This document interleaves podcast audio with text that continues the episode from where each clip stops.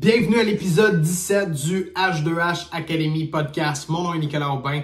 Aujourd'hui, encore une fois, avec mon associé, mon partner, Pierre-Luc Murray, on va te parler de comment on a fait pour bâtir des dizaines d'équipes de vente. C'est quoi la clé du succès pour arriver à, partager toutes nos connaissances, faire en sorte que nos vendeurs, nos, nos représentants sur le terrain soient performants? Je te laisse là-dessus. On se voit de l'autre côté.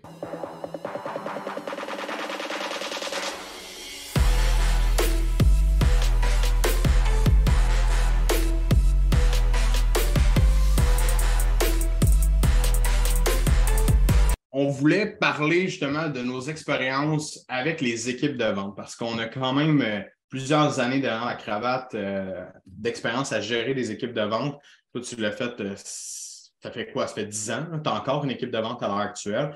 On n'est plus ici dans, dans H2H Academy parce qu'on ne serait jamais capable de fournir avec une équipe de vente. Ce serait impossible.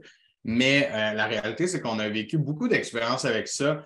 Euh, des expériences difficiles, négatives, nébuleuses, mais aussi des belles expériences qui euh, nous ont permis de se rendre ici aujourd'hui.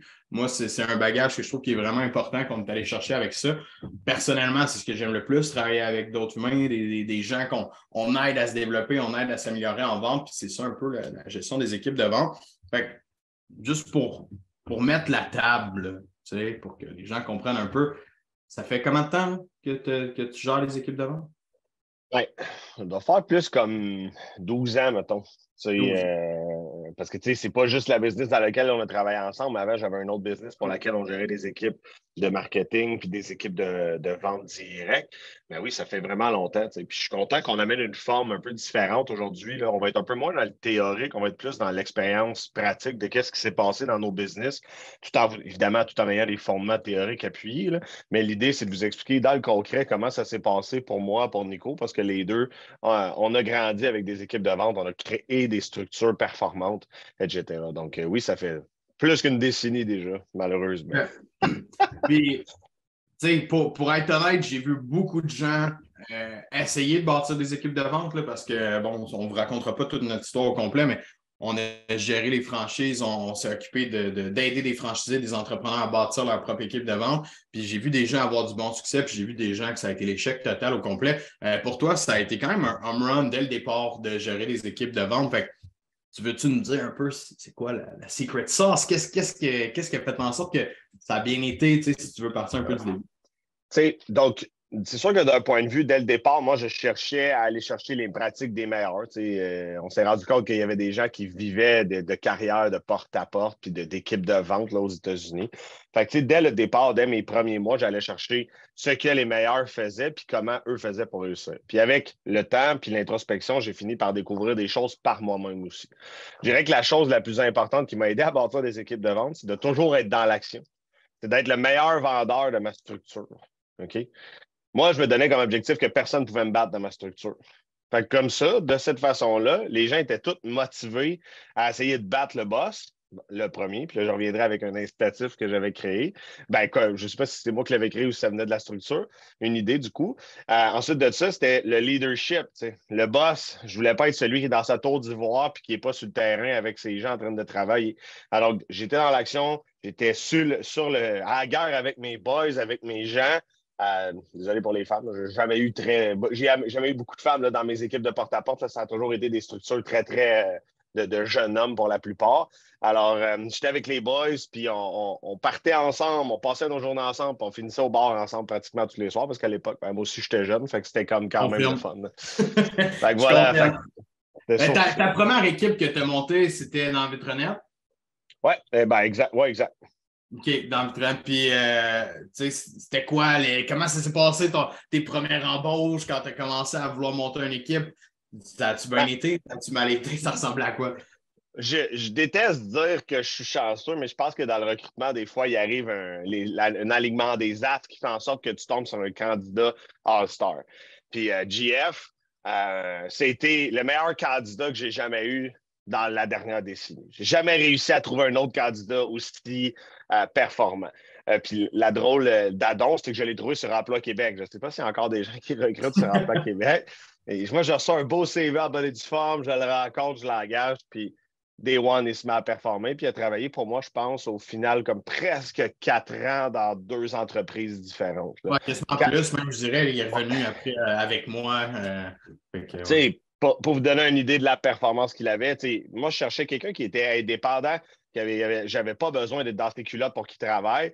C'est, super rare des représentants qui ont besoin, qui n'ont pas besoin d'être micromanagés, mais c'était son cas. Et puis, du coup, cette personne-là, à lui seul, il faisait le travail de cinq personnes. Ouais, c'était incroyable. C'était incroyable à quel point ce gars-là livrait la marchandise. Mais tu sais, pour mettre un peu dans, le contexte, tu as commencé, tu t'es mis à faire du recrutement à bonne franquette un peu au début, si on peut dire ça comme ça. Il y a beaucoup de monde qui struggle avec ça. Puis c'est une question qu'on a reçue de ça. Comment tu fais pour pour trouver des reps? Comment tu fais pour embaucher des, bons reps au début de savoir si tu es un bon vendeur ou si pas un bon vendeur? Puis comment, comment on gère ça? Surtout quand tu commences et tu n'as pas nécessairement d'expérience là-dedans. Super bonne question, mais en fait, c'est une question à deux volets. Comment on fait pour trouver des reps? Puis comment on les garde, puis comment on les motive à vouloir faire la job de porte-à-porte. Euh, comment on les trouve? Ben, honnêtement, moi, là, la meilleure façon, la meilleure stratégie de recrutement que j'ai jamais eue, c'est le Tree Foot Rules. C'est tout ce qui se trouve en dedans d'un mètre de toi dans une opportunité, là, ça peut être au café, ça peut être au restaurant, ça peut être au gym, ça peut être n'importe où. J'ai déjà engagé un livreur de Saint-Hubert qui m'a fait une livraison Saint-Hubert avec un service à clientèle tellement nice que j'ai offert une job puis je l'ai engagé en de spot. Donc, tout ce qui se trouve dans mon environnement est une opportunité potentielle à saisir. C'est pour ça que je disais que c'était une chance extrême d'avoir trouvé quelqu'un sur Emploi Québec parce que 100 des autres, je les ai chassés d'une certaine façon. Toi inclus, je t'ai chassé. Puis, euh, ultimement, pour moi, le recrutement, c'était de la vente. Donc, évidemment, ensuite de ça, pour offrir une job, entre parenthèses, difficile comme le porte-à-porte, il faut avoir une vision, il faut avoir euh, un, esprit d'équipe, un, un leadership exceptionnel pour que les gens aient envie de travailler pour toi. Honnêtement, je le sais, à l'époque, j'arrivais puis je proposais une job qui, sur papier, c'est la pay job de l'univers parce que ça va être compliqué, parce qu'il va faire fret, parce que ça, on va sortir dehors, parce que tu vas pas être chez toi le soir, parce que tu vas, tu vas travailler la fin de semaine. Les conditions étaient terribles, et pourtant, je résistais à rendre ça sexy, puis les gens étaient intéressés parce que je les amenais dans une vision spécifique, puis les gens accrochaient à la vision pour laquelle je bâtissais cette entreprise-là à l'époque. Peu importe c'était laquelle, autant dans le lavage de vitre que euh, dans la sécurité, que dans d'autres business, même dans le produit de nettoyant. Parce que j'ai eu euh, une, brèche dans ma vie, j'ai eu une business de produits nettoyants pour Viton Céramique et pour Stainless. même là, on a fait du porte-à-porte, on se promenait avec nos chiffons dans nos culottes, puis on lavait des fours et des frigidaires en porte-à-porte. J'étais capable de créer une vision avec le leadership que j'avais, que les gens caressent cette vision-là puis travaillent pour moi. c'est définitivement, moi, je, le confirme parce que je l'ai vécu. moi, je fais du DEP de vente je voulais pas nécessairement aller travailler en vente. Je pas. Mais tu, tu m'as vu parce qu'on était en contact déjà, on se connaissait. Tu as vu Ali qui sortait du DP de vente, tu savais qu'il était avec moi, tu es venu nous chercher, tu nous as proposé quelque chose, puis tu as, rendu ça sexy, effectivement. Tu sais, je veux dire, comme tu l'as bien, bien amené, parce que sur papier, c'était de l'estimement. Ça me tentait zéro d'aller cogner des portes. Là. Hey, j'avais jamais fait ça de ma vie. Je travaillais dans un centre hi-fi comme stagiaire, je pense, quand je sortais de mon, euh, mon DEP de vente. Puis jamais j'avais le goût d'aller cogner des portes. Ça m'a jamais genre, effleuré l'esprit moindrement de me dire hum, je vais aller cogner des portes pour gagner ma vie. Mais quel job plaisant. Mais tu as su être capable de, de, partager ta vision de ça. Puis ça, c'est, je pense, c'est ça qui a fait ton succès à travers tout ça. Tu sais, moi, j'ai marché un peu dans tes pas, puis j'ai pris tes trucs, puis comment tu l'as fait. Ça reste que tu me l'as montré, mais c'est vraiment. Mais encore là, tu vois, tu me l'as montré. Puis la raison pour laquelle on est ensemble aujourd'hui, c'est ça. Parce que all the way long, tu avais toujours une vision, puis tu as voulu garder les gens proches de toi dans ta vision. Parce qu'aujourd'hui, je, ne serais clairement pas là si on avait, si j'avais pas caressé ta vision, si j'avais pas comme vu ce que toi tu voyais, puis être capable de voir le potentiel que moi-même j'avais, parce que tu étais capable de me faire voir le potentiel que j'avais pour réaliser tout ça. Puis pour moi, ça, c'est tellement le déclencheur à succès dans ça. Ça se résume à Chris, il faut savoir vendre. Si, tu n'es pas capable de vendre, puis tu essaies de bâtir une équipe de vente, tu l'as dit tantôt, il faut l'aider par l'exemple, mais il faut vendre pas juste la job, il faut vendre la vision, il faut vendre ce qui vient avec, il faut vendre la, possibilité de plus, voire même pour quelqu'un qui veut ça. tout ça, pour moi, c'est là qu'il y a beaucoup de monde qui sont comme Ah, ben, je vais déléguer mes ventes, j'ai pas besoin d'apprendre ça. on revient toujours à ce discours-là, mais Chris, encore une fois, l'entrepreneur doit savoir vendre, pas juste des produits, mais son idée, sa personnalité, son entreprise. Exactement. Puis, tu sais, pour répondre à la deuxième partie de la question, tu sais, c'est quel genre de gens t'engageais? Euh, ben, définitivement, ce que je recherche le plus chez une personne en vente, c'est pas le talent. Que ce soit clair pour tous, c'est pas le talent. Quelqu'un de talentueux, puis qui sait qu'il est talentueux, c'est la personne que je recrute pas. Parce que la plupart du temps, les gens qui savent qu'ils sont bons sont paresseux, puis ils finissent par tomber dans un pitfall puis abandonner. Pas tous. On l'a fait. On là. C'est ça.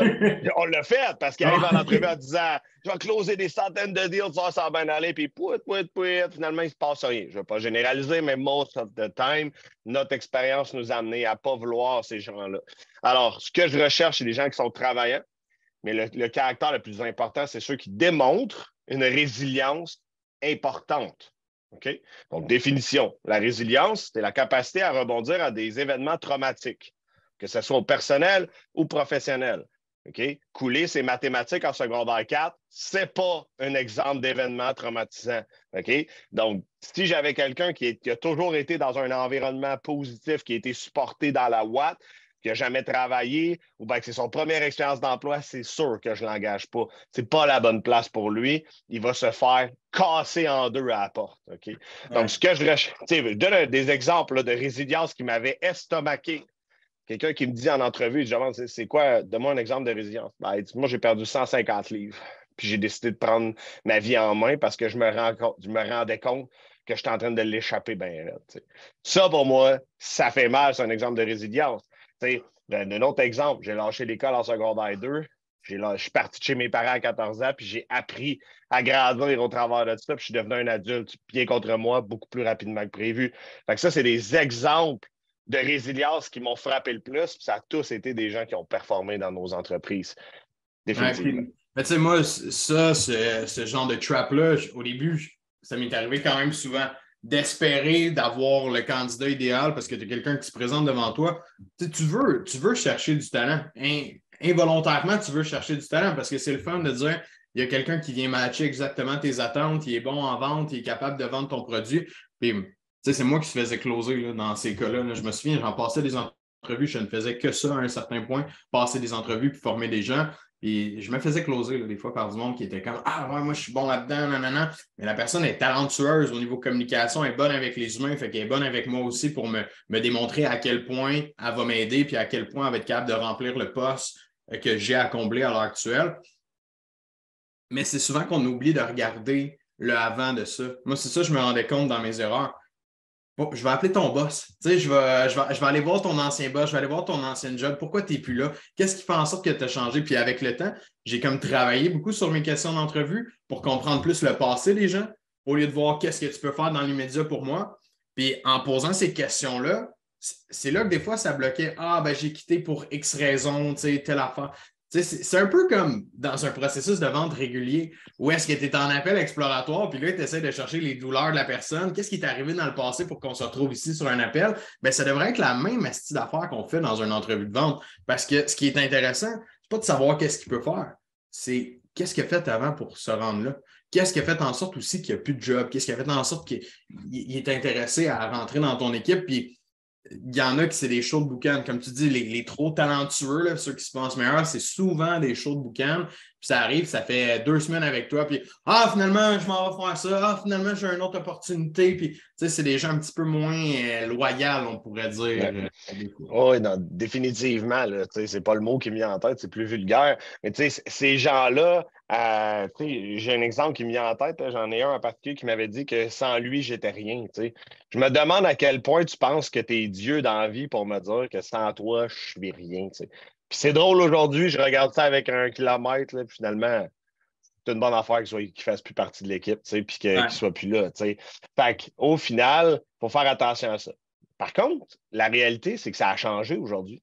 à l'époque, il y avait encore du monde qui cherchait des jobs. Le marché d'emploi n'était pas saturé. Aujourd'hui, nous, ça fait quand même 6-7 ans qu'on a recruté comme des acharnés, toi puis moi. Là. Mais aujourd'hui, là, ça serait vraiment différent. Il faudrait absolument que ça soit juste de la chasse de tête. Parce que si je reçois un CV aujourd'hui de quelqu'un. Il y a un problème. Comment ça, t'as pas de job, toi, là? Hein?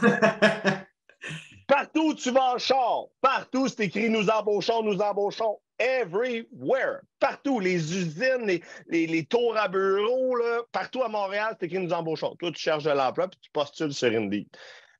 Ça se peut, là. Je dis pas que. Ah, ça existe, là, mais je comprends ton point parce que c'est vrai ça que. Ça un doute. Oh, ouais, c'est louche un petit peu quelqu'un qui n'est pas capable de sur un job à l'heure actuelle. Ça peut arriver, mais encore une fois, c'est louche. Ça, ça, ça sème un doute. Fait qu'effectivement, là, ça, c'était ma parenthèse. Je pense que les choses évoluent rapidement. Là, je serais pratiquement uniquement en chasse de taille pour le recrutement. Définitivement. Euh, si on continue un peu dans justement comment on a fait pour bâtir des équipes de vente performantes, je pense que la, première chose, c'est qu'on a su bien démontrer notre vision puis être capable d'entrer les gens dans, dans qu'est-ce qu'on voulait accomplir vraiment puis de les garder proches de nous. Qu'est-ce qui fait du bruit de même? Euh, fait, une fois que ça c'est fait, le tough de la job, c'est quand même de garder ces gens-là. Considérant que c'est du monde qui sont à commission, ils n'ont pas de sécurité salariale, donc c'est stressant quand même de prendre une job à commission. N'importe qui qui est ici, qui est à commission, qui est entrepreneur très autonome, vous savez c'est quoi. Si vous avez déjà commencé dans ce domaine-là aussi, vous savez c'est quoi aussi. Moi, je l'ai vécu, ce stress-là, au début. Là, honnêtement, c'était méga stressant pour moi qui est plus cartésien puis qui est habitué de, contrôler tout ce qui se passe. Là. Euh, j'avais pas de contrôle sur mon salaire, surtout que quand j'ai commencé, mes skills de vente étaient assez bof. J'avais pas de contrôle du tout sur mon salaire. Mais c'était tough de garder le monde. Moi, c'est pour vrai, c'était tough de, de garder les gens comme performants dans l'équipe, pas les, perdre, pas les échapper. J'ai réussi à le faire avec le temps. Je, suis devenu de meilleur en meilleur pour, pour y arriver, mais c'était tellement difficile. Une chance, on avait des trucs, on avait des façons de, mettre des incitatifs, de mettre justement, je pourrais dire, un petit, un petit environnement qui leur permettait de grandir avec nous autres puis de, vouloir se rapprocher de nous. Ça, ça a été quand même successful. Tu sais, en as mentionné un, un point tantôt. Euh, à quel point on sortait tout le temps au, restaurant, ces choses-là. c'était quoi un peu ton day-to-day justement par rapport à ça pour que les gens puissent voir un peu? Bon, je pense que c'est à partir de ce moment-là que j'ai perdu le contrôle sur mon poids santé, définitivement. on, allait dîner au restaurant, puis on, finissait toujours nos journées à la bière, puis tout le temps à moi qui payais. On faisait une joke, là, tout puis moi. Là, je pense que ma première année de business, j'ai dépensé roughly on size des 20 000 de restaurant puis de expenses pour mes équipes. Je payais toujours, toujours, toujours la facture. Même si à l'époque, ça ne coûtait pas aussi cher qu'aujourd'hui, aller prendre une bière. Là, on était six, ça coûtait 45 puis tout le monde était vraiment heureux puis vraiment content à la fin de la journée. Alors moi, je créais un environnement. Honnêtement, là, avoir été célibataire à cette date-là, je pense que j'ai acheté une maison puis je vous faisais tout vivre dans la maison. J'aurais créé une commune, tu es recruté, tu t'en viens, on travaille ensemble pour la partie de l'été. On a réussi à le recréer avec des équipes de porte-à-porte où on louait des chalets pendant des certaines périodes. Donc, j'avais un directeur des ventes, Isma, qui lui allait travailler. Il partait genre le, dimanche soir de, de, sa maison avec sa famille, puis il s'en allait travailler avec les équipes pendant 6-7 jours été les, les, moments les plus performants parce que les gars, ils parlaient de vente 24 heures sur 24. Ils se levaient le matin, il y avait un sales meeting, ils étaient toujours ensemble. Ça, ça créait un esprit d'équipe tellement fort que les gens oubliaient que ça close ou close pas parce que si ça close pas, tu t'en retournes pas chez vous tout seul en pleurant sur ton sort. Tu as une équipe qui est là pour te soutenir. On fait de l'évaluation puis on progresse. Excuse-moi, il faut, arrêter sur ça, mais c'est tellement fort ce que tu as dit parce que le nombre de monde des entrepreneurs, des travailleurs autonomes, des vendeurs commission que ils n'ont pas une bonne journée ou que ça ne va pas bien dans ce qu'ils font, ils s'en retournent dans leur environnement régulier. Puis là, tu veux ventiler. Ah, si, ça a été de la merde, ça m'a fait chier. Ouais, tu devrais lâcher ça. Ouais, ça, c'est peut-être pas bon pour toi. Ça, là, c'est un point tellement important dans ce qu'on a bâti avec les équipes de vente de créer un culte, man, on peut le dire comme une culture ah d'entreprise vraiment proche avec les gens. Pas juste pour, tu sais, de dire, OK, ben, on, on, travaille tout le temps puis on est proche mais vraiment pour garder le bon mindset. Parce que quand tu cognes aux portes, là, puis tu ne vends pas pendant deux jours, là. C'est long. Ah, je peux te dire que c'est long à, à barnique. Puis surtout quand tu es habitué de vendre. Quand, quand, comme moi, dans mes six premiers mois que je ne vendais pas, de monnaie, c'était récurrent. Mais quand tu as commencé à vendre, puis tu sais comment vendre, puis là, ça fait deux jours que tu es dans un slump, T'as le goût de faire comme fuck that shit, j'arrête de vendre. Puis pour n'importe qui qui est à commission, là, une semaine de merde, c'est ça, c'est le même feeling. Ah, pourquoi je fais ce job de merde-là? J'ai le goût de décrocher. ça, ça a été, je crois, le point euh, culminant de, je ne sais pas si ça se dit, mais ça a été le point le plus important euh, dans, notre, euh, dans notre façon de garder les gens. Autant toi, Ismaël faisait dans, les gros chalets. Moi, je le faisais quand je gérais ton équipe. On allait à Québec une fin de semaine de temps. C'était à l'hôtel ou, Airbnb tout ensemble faisait ça tout le temps. On se promenait avec les équipes de cette façon-là. Ça créait vraiment un esprit, puis ça créait une communauté. Là, on se parlait à tous les jours de la semaine. Même quand on ne travaillait pas, euh, on était tous bodés, on était rendus meilleurs chums. C'est un peu comme une équipe de sport. Le, même genre de cohésion qui se faisait entre les reps que l'équipe de sport. Puis on pourrait y revenir là, de, la, de la, parallèle avec le sport. On en fait souvent, mais c'est ça qui fait en sorte que les gens restent. Parce que sans ça, tu enlèves ça, tu les remets dans leur univers. Oublie ça, là. ils vont se faire ils vont, se faire, démolir. Ah, ils vont se faire démolir par le reste, c'est sûr. On, a toute une bonne maman quelque part qui fait comme, qui n'aime pas ça nous voir souffrir, puis qui n'aime pas ça nous voir trouver ça dur. La réalité, c'est que ces chalets-là, ils nous donnaient suffisamment de temps la plupart du temps pour prendre quelqu'un puis de l'amener à voir qui était capable de performer. On ne faisait pas ça pour nous, on faisait ça pour l'individu pour qu'il comprenne que si tu l'as, la résilience, mon homme, ça va marcher. Donne-toi du temps. Puis, crime, quand les, les gars, là, ils avaient leur premier paye de 4-5 000, là, là, là, il comprenait que les efforts avaient, avaient rapporté, là, parce que j'ai vu ça, moi, des paychecks de porte-à-porte de 18 000 pour deux semaines de travail. Là, fait que, ultimement, c'était possible. Il fallait leur donner le temps de se rendre à ce niveau-là pour que ça, ça soit possible. Donc, définitivement, les chalets, c'était vraiment ça. Alors que ça, c'est vraiment, là, je pense, les facteurs là, qui ont fait la réussite euh, entourant la façon dont on gère les gens. Oui, tu sais, moi, c'était on avait un, équipe, un nom d'équipe, moi, quand j'ai commencé ma franchise. Dans le fond, quand toi, tu es passé dans, la vice-présidence de, la business, puis après président, moi, j'avais parti, c'était The Wolfpack. Tu te souviens-tu? Oui. J'avais parti, c'était The Wolfpack. Fait qu'on avait notre groupe Facebook, puis tout le monde s'identifiait Wolfpack. Tu sais, j'appelle Fred aujourd'hui encore, j'en parle, euh, c'est sûr qu'il est comme c'était tellement fort. Le branding du Wolfpack, qu'est-ce qu'on avait? C'est que tout le monde était comme dans le team, il était dans le Wolfpack, il était content d'être dans le Wolfpack, puis ça, ça créait cette ambiance-là. Puis je pense que, tu sais, là, nous, on en parle dans un contexte de porte-à-porte, puis d'équipe avec des jeunes, euh, mais il y a du monde qui doivent bâtir des équipes avec d'autres types de personnes. La leçon ici, je pense, qui est la plus importante, c'est de garder les gens proches.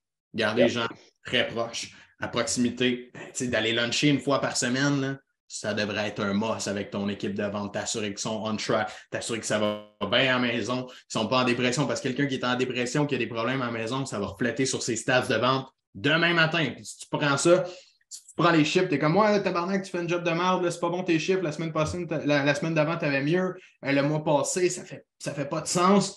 Tu tapes sa tête pendant que lui, ça va pas bien de son bord. Tu n'as pas compris la game. Du human to human, c'est dans la vente. avec ton équipe, c'est la même chose. Next level encore, voire même. Et tu vois, ça m'apporte un point intéressant, tu sais, pour rester proche. Euh, dans une de mes business, euh, le directeur général, il a créé ce qu'on appelle un bureau virtuel. Fait que c'est un genre de Google Meet ou un Zoom qui roule on and on 24 heures sur 24. Fait que quand lui se log le matin, il se plug dans le bureau virtuel. Au pire, il mute, puis il fait ses appels, il fait ses calls. Quand les employés ont des questions, il se plug là-dessus, puis il vient interagir. C'est la même chose que s'il était en présentiel. Ils peuvent toujours avoir accès à lui, ils peuvent toujours lui poser des questions selon sa disponibilité, obviously, mais ça fait en sorte qu'ils sont interconnectés à journée longue. Fait que des fois, c'est comme, je vais en prendre une marche avec mon chien, je reviens. Parfait, à plus. Fait que ça fait que ils, sont toujours présents. Ça, j'ai trouvé cette idée-là vraiment, vraiment intéressante. Puis depuis qu'il fait ça, puis depuis qu'il met en application, il est beaucoup plus proche de ses vendeurs. Puis il est plus proche pour élaborer une relation plus intéressante auprès des gens. Définitivement. Puis de, tous les moyens sont bons, avec les, avec tout ce qu'on a comme logiciel, comme technologie à l'heure actuelle, il y a possibilité de faire plein d'affaires assez extraordinaires. Tu sais, juste un Discord au pire, là. tu parlais d'un Zoom, mhm. mais tu fais rouler un Discord avec des channels. Les gamers utilisent ça, puis une parallèle avec les gamers aussi, mais ça, c'est des méga communautés. C'est du monde qui joue à tous les jours. Moi, je l'ai été dans le temps.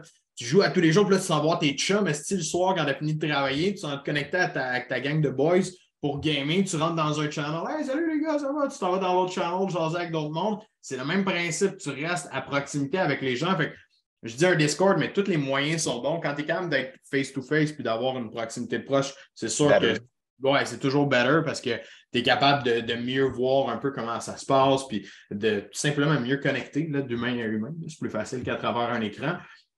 Mais overall, il faut rester proche. Je pense que il y, a, quelqu'un qui a posé une question justement, comment, comment garder les équipes motivées dans les débuts qui sont justement plus difficiles et tout. Ben ça, ça devrait être x10.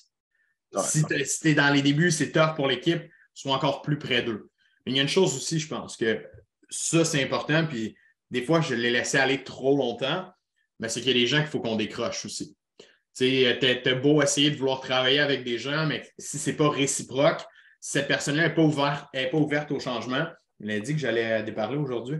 Cette personne-là n'est pas ouverte au changement. Ça ne tente pas de s'améliorer, ça ne tente pas de rentrer dans un mood de on est en business, on est là pour se développer autant personnel, professionnel, puis on veut aller plus loin ensemble. Puis elle, elle tire de son bord, euh, son, bout de couverte, ça ne marchera pas. Il faut qu'elle vienne travailler avec toi. Puis ça, c'est tough en tant que gestionnaire, en tant que directeur d'équipe, en tant qu'entrepreneur, de dire show bye parce que est ta commission et il ne te coûte rien. Mais indirectement, il te coûte de quoi? Parce que toutes les portes qui cognent, tous les appels qu'il fait dans ta liste, toutes les, rencontres qu'il fait avec tes clients, tes leads que tu payes, ton marketing, peu importe, mais peut-être qu'il est en train d'en brûler en ce moment. Parce qu'il n'est pas dans le même mood que toi, il n'a pas la même vision que toi. Fait qu'il ne faut pas avoir peur de décrocher les gens et dire Je pense que ce n'est pas fait pour toi, je pense que ça ne marchera pas non plus. Puis ça, c'est quelque chose que on est capable de le voir quand même vite. Euh, cet aspect-là, je pense. On le voit plus dans la tête des gens que dans les résultats. mais je pense qu'il faut aller un peu plus loin là-dedans parce que souvent, l'entrepreneur ne veut pas congédier les gens parce que sa première réflexion, c'est qu'il ne me coûte rien, il est payé 100% de commission. Mais en même temps, quel est l'effort que tu mets sur lui de formation, de suivi, d'écoute, etc. pour cette ressource-là, alors que peut-être que si tu la congédiais, tu te mettrais dans l'eau chaude, hein? parce que ça, c'est le deuxième point. Ils sont comme moi, mais si je le congédie, il va falloir que j'en trouve un autre, puis ils n'ont pas envie d'aller là. Sorry, mais tu es l'entrepreneur, ta job, c'est de te mettre dans le, dans, dans le rythme, dans l'eau chaude. Accepte pas la médiocrité, accepte pas que ça soit un average congédie-le, mets-toi dans l'eau chaude, puis va chercher quelqu'un d'autre. Parce que la, la peur d'avoir de, la difficulté à trouver quelqu'un d'autre, si tu ne donnes pas l'opportunité, ça ne pourra jamais arriver, puis tu vas continuer à entraîner des bois morts qui ne vont rien te donner dans ta structure. Définitivement, ce paradoxe-là, tout le monde a passé par là, Nick. Fait que, même moi, là, je suis comment je ne peux pas le congédier, euh, j'en ai pas d'autres. J'ai pris six mois avant de me mettre dehors quand j'étais nul, je ne faisais aucune vente. Là je ne m'en cache pas, je suis pourri pour congédier. Je suis trop humain, je me sens mal, mais en même temps, il faut être capable d'être sur qu'est-ce qui se passe pour mon entreprise. Je perds de l'argent quand c'est rendu que ça affecte ma propre famille parce que genre j'ai une équipe de bois mort, il euh, faut que je flush tout le monde, je recommence à zéro. Ça fait peur, mais c'est ce qu'il faut faire, définitivement. Définitivement. Je pense que dans l'ensemble, l'aspect, comme on a parlé, de proximité est super important, l'aspect de de vraiment bien analyser qu'est-ce qu'on fait hein, dans nos embauches. Est-ce que ça nous donne des retombées? Est-ce que est-ce que c'est bon? On parle souvent d'intelligence d'affaires, de regarder nos chiffres et tout. On n'a pas le choix euh, d'avoir ce rôle-là en tant que gestionnaire, en tant qu'entrepreneur sur notre équipe. Si on se ferme les yeux sur la réalité, ben, à un certain point, euh, on va peut-être justement passer à côté des belles opportunités puis donner de l'énergie pour rien. Fait que c'est un, un, beau recap que tu fais. Maintenant, euh, on, a parlé un peu de comment on a recruté ce monde-là, comment on les a gardés proches. Euh, je pense qu'à travers tout ça, c'est important de mentionner qu'on donnait beaucoup de formation euh, à notre monde, beaucoup de sales meetings. Au-delà de la formation, c'était de garder le maintien des, skills, de ce qu'on mettait en place, de s'assurer que c'était toujours chaud. Bonne journée, qu'on allait cogner les portes, qu'on n'était pas réchauffé. Ça n'existait pas. C'est un sales meeting de 15-20 minutes au Tim Hortons, le plus proche de notre euh, territoire où est-ce qu'on allait cogner les portes avant de commencer à cogner. Puis c'est OK, fais-moi ton speech, fais-moi ton speech. OK, non, tu n'es pas prête. Pratique-toi dans le char, fais-les deux, trois fois. Moi, quand je gérais les équipes, juste ça, je faisais de mes journées. Je startais le monde. Celui qui avait un peu plus de difficultés, qu'est-ce qu'on fait? Viens avec moi. On va aller cogner les portes. Je fais une coupe de pitch aux portes, again and again, jusqu'à temps que je rentre en dedans, en closer. Je suis comme, t'es good to go. Tu viens de voir comment je l'ai fait. Là, là, ça le réchauffe souvent. Tu fais une vente devant lui, tu montres ce qui est possible de faire. Et là, il, est comme plus motivé à aller par lui-même puis le faire. Mais quelqu'un qui a de la misère, quelqu'un qui boite, il ne faut pas que tu le laisses euh, de côté. C'est là l'importance de l'idée par l'exemple, d'être l'exemple dans ton équipe. Si tu penses bâtir une équipe de vente, pas faire de sales meetings, dire OK, allez sur le terrain, tout le monde, je vous envoie là, ou voici une liste, faites vos calls là-dedans, puis tu les laisses jumper dans une liste sans savoir sont-ils réchauffés, ça va-tu bien leur script, sont-tu euh, sont euh, fluides aujourd'hui, ont-tu les bonnes réponses aux objections, oui ou non, tu ne sauras pas qu'est-ce qui se passe, tu vas perdre le contrôle de tes résultats, you're done. Exact. Puis souvent, c'est au début que les gens ont le plus d'énergie avant que genre la ballonne se dégonfle. Fait que pour t'assurer d'un bon départ, il faut absolument que tu les réchauffes. Fait que pour moi, un sales meeting, peu importe l'approche, que ce soit des vendeurs dans un bureau d'assurance, peu importe c'est quoi, même toi, en tant que solopreneur, entrepreneur, si tu ne craignes pas un brin ou ben, tu ne te primes pas avant de commencer, ça ne marche pas. Euh, j'aime souvent dire que pour faire de la vente, on a tout un niveau d'énergie. Vous avez tout votre 100% Pas personne qui est fait de la même façon, mais vous avez tout votre 100% Dans ma perspective, pour réussir en vente, il faut être à 110 OK? Donc, fais une introspection, on va trouver où ton 100% Puis quand tu t'en vas en rencontre client, il faut que tu sois à 110 faut que tes sens soient éveillés, il faut que tu sois comme allumé pour être prêt à interagir avec quelqu'un. Et donc, garantis que si tu n'es pas réchauffé, tu vas plus être à 90% Puis malheureusement, tu vas laisser de l'argent sur la table parce que tu vas échapper des détails fondamentaux dans le non-verbal, dans, le moment présent. Tu vas imputer des malaises sans t'en rendre compte. Et ça, ça va faire que tu vas perdre la game. Ah, c'est une performance là, quand tu t'en vas en vente. Tu t'en vas livrer une performance je reviens au sport, mais comme un athlète, il n'y a pas un joueur de hockey professionnel qui va skipper le warm-up et qui va embarquer sa glace. Ah, OK, cool, j'arrive. Tu sais, les gars, je me suis pas. Ben non, son coach va dire Qu'est-ce que tu fais là? Tu n'as pas fait ton warm-up, reste assis. Hein. Tu n'iras pas, sa glace aussi longtemps que tu n'auras pas fait ton warm-up. Puis ça, c'est la responsabilité du leader. C'est ta responsabilité de faire ça parce que le représentant, il ne sait pas comment ça marche. Et il ne comprend pas l'importance d'avoir un sales meeting, il ne comprend pas l'importance d'être réchauffé encore. C'est nouveau pour lui. Peut-être que ça fait un an qu'il fait ça, mais c'est encore nouveau, un an, c'est peu d'expérience, c'est pas suffisant pour dire je suis autonome je suis capable de tout faire. Il faut, arrêter de penser que parce qu'on engage des travailleurs autonomes qui sont à commission ou des vendeurs qui sont à commission, qu'ils vont tout faire par eux-mêmes. Ils ont besoin de toi. Ils ont besoin de ton leadership. Ils ont besoin de te voir aller. Ils ont besoin de comprendre qu'est-ce qui fonctionne, qu'est-ce qui ne fonctionne pas. Ils ont besoin que tu les auto-évalues, que tu leur donnes un petit rapport de dire j'ai vu quel script tu fait, de temps. On pourrait travailler sur tel aspect de ta vente parce que ton closing, ça ne marche pas ce que tu as fait. As-tu vu tantôt, c'était awkward un peu avec les clients? As-tu vu comment il s'est senti, le gars? Non, non, pas vraiment. Good. Ben, c'est parce que tu étais focus sur ton pitch au lieu de regarder le non-verbal de ton client. Ça, c'est important. Ah ouais, OK, c'est vrai, j'ai fait telle erreur. Good. Fait qu'on pratique et on avance avec eux. Vous avez tellement d'importance dans le développement de vos représentants si vous passez à côté de ça, puis pensez combler un poste d'un matin en disant OK, je vais faire une embauche, je vais augmenter mes ventes, you get it wrong. Tu as du temps à mettre, tu as de l'effort à mettre avec cette personne-là. Euh, ce n'est pas, euh, pas une pièce qui vient combler ton puzzle, c'est une pièce que tu dois forger pour qu'elle comble ton puzzle. C'est toi qui dois la travailler. Puis tu vois, dans, dans cet ordre d'idée-là, euh, maintenant, dans mes entreprises, la façon dont je recrute, c'est que j'engage un vendeur. Quand il atteint les standards de la compagnie, j'en engage un autre. Pas avant. That's it. Parce que sinon, là, je recrutais 400 personnes en même temps. Ils étaient tous en bas de l'average. Je perdais de l'argent parce que dans différents projets, je fais beaucoup d'investissements en lead. Fait que je perdais beaucoup d'opportunités. Fait que maintenant, dans la plupart des cas, j'engage quelqu'un, je le forme jusqu'à temps qu'il performe. Et ensuite, j'en engage un autre. Et seulement quand lui roule, j'en engage un deuxième. Parce qu'on voit ça auprès de certains de nos étudiants, des certaines bannières qui engagent 1000 personnes par année. La formation est absolument atroce. Le suivi est atroce. Personne ne performe. 95% des gens quittent avant la première année. C'est ridicule. Quand on y pense, travailler aussi fort en recrutement pour ne pas avoir cette rétention-là. définitivement. Tu sais, c'est là que aussi tu peux te servir de ton équipe pour grandir plus vite puis être capable de bien gérer cette croissance-là tu l'as fait dans ton équipe, tu as mis moi qui était comme la personne la, la plus assidue et capable de gérer tout le monde à dire OK, ben Nick, tu vas gérer les reps, tu vas leur montrer la job, tu vas aller cogner des portes, tu vas les former tout le temps.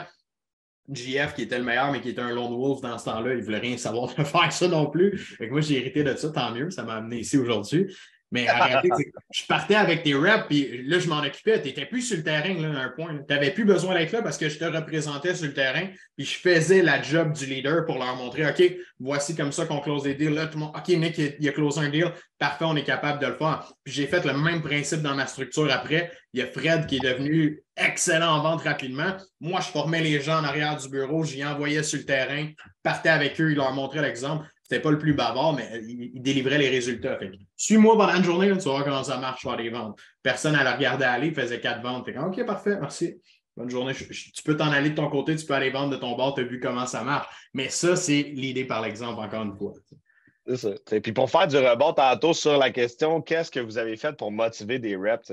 J'ai deux concours en particulier que j'ai fait qui ah, ont créé comme vraiment, vraiment un, game change pendant un été. Donc, pendant un été, c'est un concours qui se déroulait sur quatre mois. Ça se nommait le Apple Run. OK?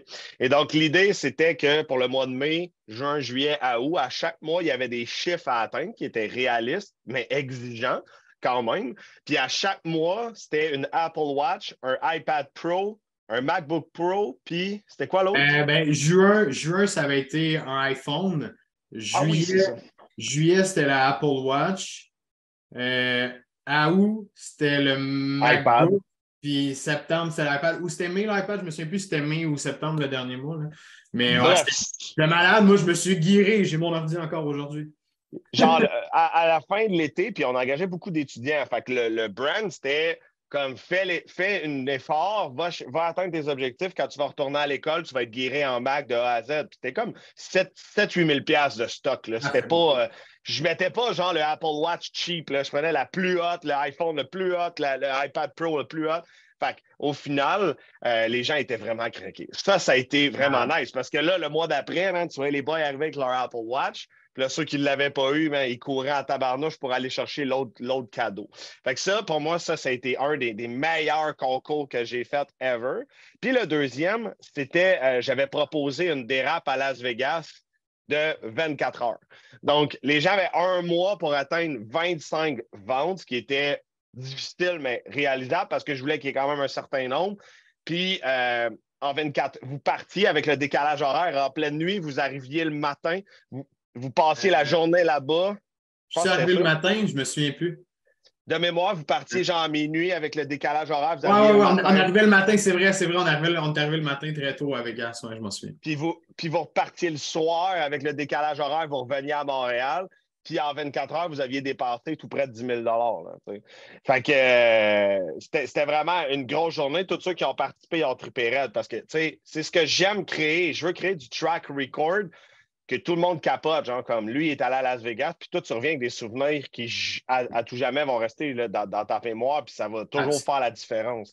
Ça, c'était les gros goodies, là, vraiment, les Apple Runs, ça. Euh, moi, j'avais intégré des voyages. Euh, c'était quoi? C'était mon mois d'août 2017, je pense. Mois d'août 2017, j'ai dit tous ceux qui faisaient 20 ventes dans le mois, payer le voyage tout inclus. Il y en avait trois sur quatre qui l'avaient eu. Le quatrième, j'avais payé à moitié parce qu'il avait fait genre, il était à deux ventes de, faire son goal. Ça, ça avait été malade, voyage dans le sud mémorable, tu sais, puis ça motive les, les, gars vraiment à se donner. Je me souviens, on travaillait 30 jours dans le mois d'août, non-stop, pour faire ça. Ils n'ont pas arrêté.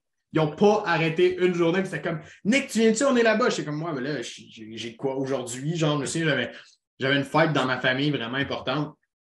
Viens-tu sur le terrain? On est là. Je suis comme, ben là, euh, vous n'êtes pas obligé là, de faire euh, non-stop. Vous avez le droit de vous reposer. Non, non, non, on va atteindre le goal, on est proche, on continue. la motivation que ça donnait, c'était quand même incroyable. Puis, les autres spiffs qui fonctionnaient bien, euh, c'était les spiffs genre de, de soirée. Un, un, soir de semaine, là, mettons, je commençais, je m'en souviens encore, Oli rentrait d'une maison, faisait une vente première porte. Là, je continuais un peu plus loin, je faisais une deuxième vente. Là, tu lunchais. Celui avec le plus de ventes, euh, j'y paye une bouteille de, de fort ou je paye la brosse au bar, quelque chose de même. Le soir, là, j'étais comme Ah, tabarnak. Puis là, tu sais, on était en compétition entre chums aussi. C'est ça qui était hot. Parce que là, lui, il grindait de son bord, moi, je grindais de mon côté à travailler, à pousser. Tu sais, ça, ça s'applique dans n'importe quel contexte. Quand tu as une équipe, tu as deux personnes, tu peux les mettre en compétition amicale pour aller remporter un petit prix puis quelque chose sur un court terme. C'est fou, là. normalement, on faisait une, deux ventes chaque dans une soirée. Là, on était comme à 4 versus 3 dans la soirée. on avait doublé nos stats juste parce qu'on avait un incitatif. Stupide, là. C'était quoi, une bouteille à 100 quelque chose de même? Pour 100 tu venais de faire genre 750, 1000 de plus avec euh, des, petites bandes. C'est pas plus que ça dans le temps, même sur les pins. Fait que, c'était ridicule pour l'incitatif que ça donnait. Ça, c'était vraiment cool. Tu sais, quand je t'écoute, j'avais des frissons parce que vous avez caressé ma vision, c'est devenu votre vision. Vous avez géré ce business-là comme c'était la vôtre. Puis à la fin, on était une famille. Puis c'est ce qui a fait qu'on était le réseau de franchise le plus performant, qu'on a cassé tous les résultats. Puis que, tu sais, c'est drôle, je parlais de ça hier à quelqu'un, mais on est rentré dans l'industrie de l'alarme. C'est une industrie de cheveux blancs. C'est tous des vieux dans cette industrie-là. De, de, A à Z, c'était tous des vieux. On est rentré. Ben, au Canada, man, c'était tous des vieux. Au States, States, c'était plus jeune, ouais, c'est ça. C'est un, autre ballgame. Au Canada, c'était tous des vieux. Là, le PDG de Protectron va avoir genre 60 ans. On arrive là, les jeunes loups, là, puis pendant deux, trois mois, on a, on a, pris une place genre des meilleurs joueurs au Canada. Là, fait que, euh, ultimement, c'est un peu tout ce team lead-là qui a fait la différence. Je terminerai avec un point aussi concernant la motivation qui est peut-être un peu plus théorique, mais important. Euh, c'est bien beau les bonus, les voyages, les brosses, mais impliquer les gens dans le processus décisionnel, c'est une chose qui ne coûte rien puis qui donne extrêmement de motivation aux gens. Ah de dire, toi, là, tu la gérerais comment, la compagnie? Toi, tu vois quoi? Genre, comment tu gérerais cet enjeu-là? Toi, tu congédierais-tu cette personne-là? Comment on devrait améliorer le processus de formation?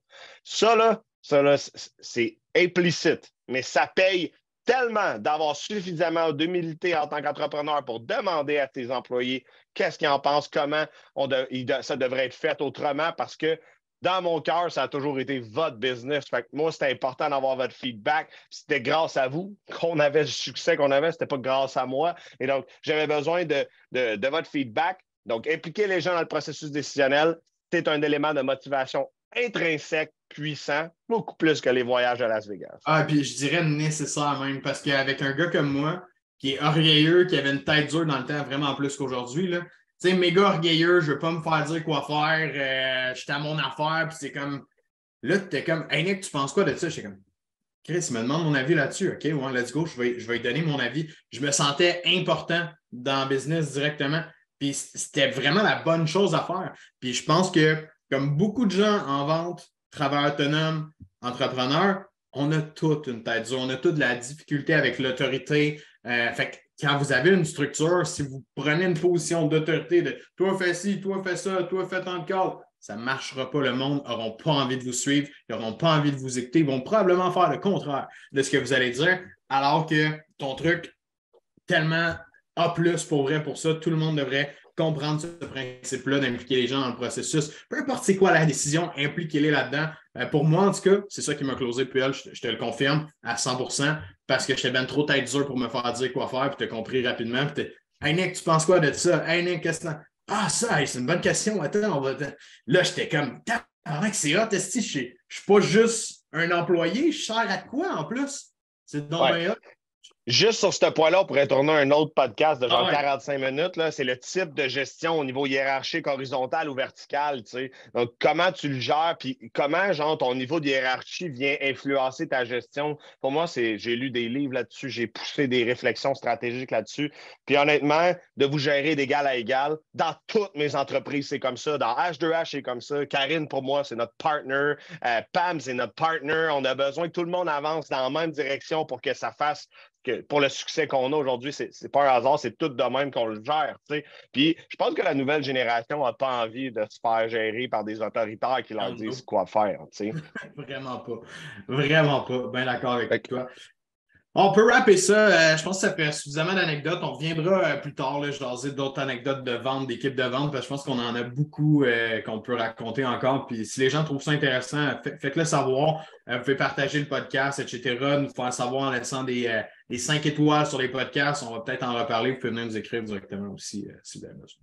Merci d'avoir été avec nous pendant tout l'épisode. J'espère que ce fut pratique, utile pour toi. Si jamais tu te sens concerné et que tu as envie de bâtir une équipe de vente, assure-toi d'être rendu à cette étape-là et assure-toi de maîtriser tes ventes. C'est le message qui est important pour moi, le message que je veux que tu retiennes. Sinon, merci encore une fois d'être là, de partager, euh, de, de, venir commenter sur nos liens, que ce soit sur YouTube, Facebook, etc.